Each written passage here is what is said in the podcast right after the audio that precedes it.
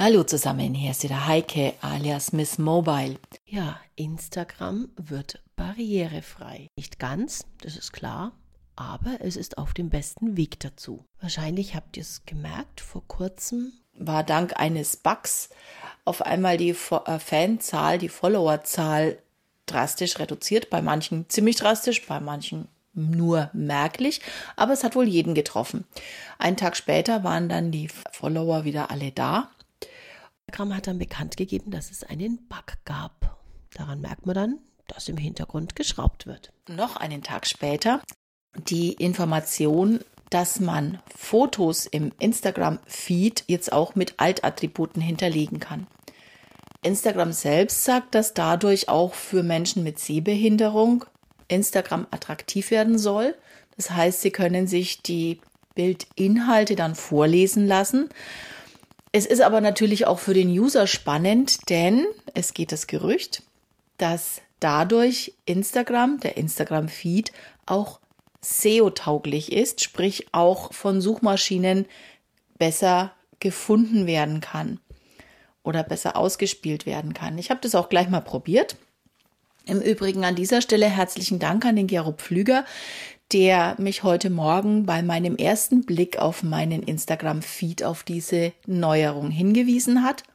Ist immer schön, wenn man solche Hinweise bekommt und nicht selber recherchieren muss. Vielen, vielen Dank. Darum auch natürlich der Credit an ihn.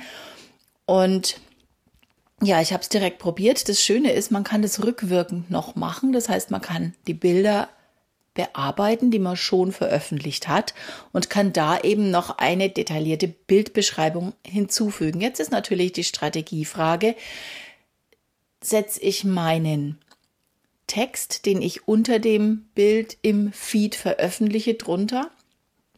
Oder mache ich eine ausführliche Bildbeschreibung mit Keywords? De facto ist es so, dass man ja das, den, die Altattribute nicht sieht die sind ja nicht äh, sichtbar veröffentlicht, werden aber halt für Menschen mit Sehbehinderung vorgelesen.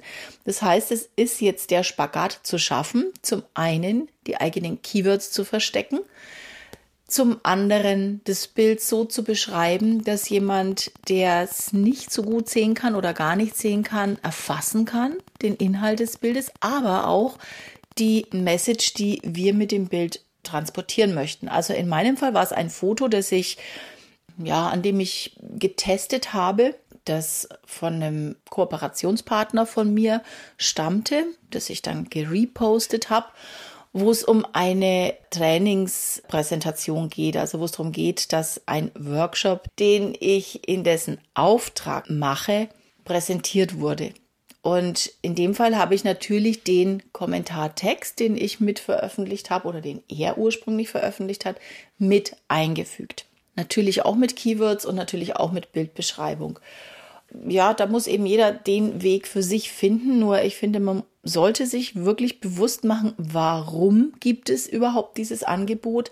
Es ist nicht in erster Linie, um SEO-tauglich zu sein, sondern es ist in erster Linie ganz menschlich banal gesehen für Menschen gedacht, die eben die Bilder nicht sehen können und deshalb Instagram für sich eigentlich bislang nutzlos war.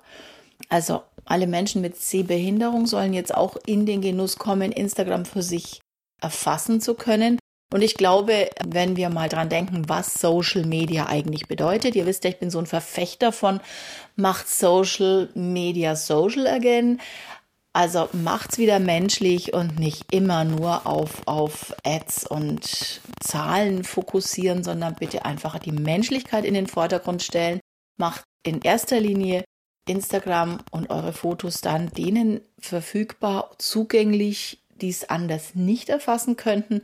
Und im zweiten Schritt könnt ihr natürlich dann noch ergänzen, was für euch wichtig ist, aber in einer Form, dass es keine kryptischen Wortfloskeln sind, die sich dann jemand, der es mit Sehbehinderung anhört, reinziehen muss. Ich glaube, dann ist es nämlich auch nicht mehr förderlich, denn das wird man sich nicht lange antun. Ich weiß ja nicht, wie diese, diese Sprachcomputer Hashtag zum Beispiel sagen. Sagen Sie es oder sagen Sie Raute oder wie ist es hinterlegt? Das wäre natürlich auch nochmal spannend, falls da jemand Informationen hat, wie diese Sprachcomputer für Menschen mit Sehbehinderung ausgeführt sind oder, oder arbeiten, damit habe ich mich, merke ich gerade noch nicht beschäftigt, ist natürlich auch ein ganz, ganz wichtiger Faktor, um da einen ganz guten Service bieten zu können. Jedenfalls finde ich, äh, ja, sicher ist ein Stück weit Arbeit mehr, aber ich denke, diese Arbeit ist es wert, vor allen Dingen um der ja, sozialen Kontakte willen, um ja, um, um des Charakters willen, das ein soziales Netzwerk einfach hat. Social Media, make Social Media social again. In diesem Sinn wünsche ich euch noch einen schönen Tag, eine gute Woche und bis bald. Tschüss, eure Heike.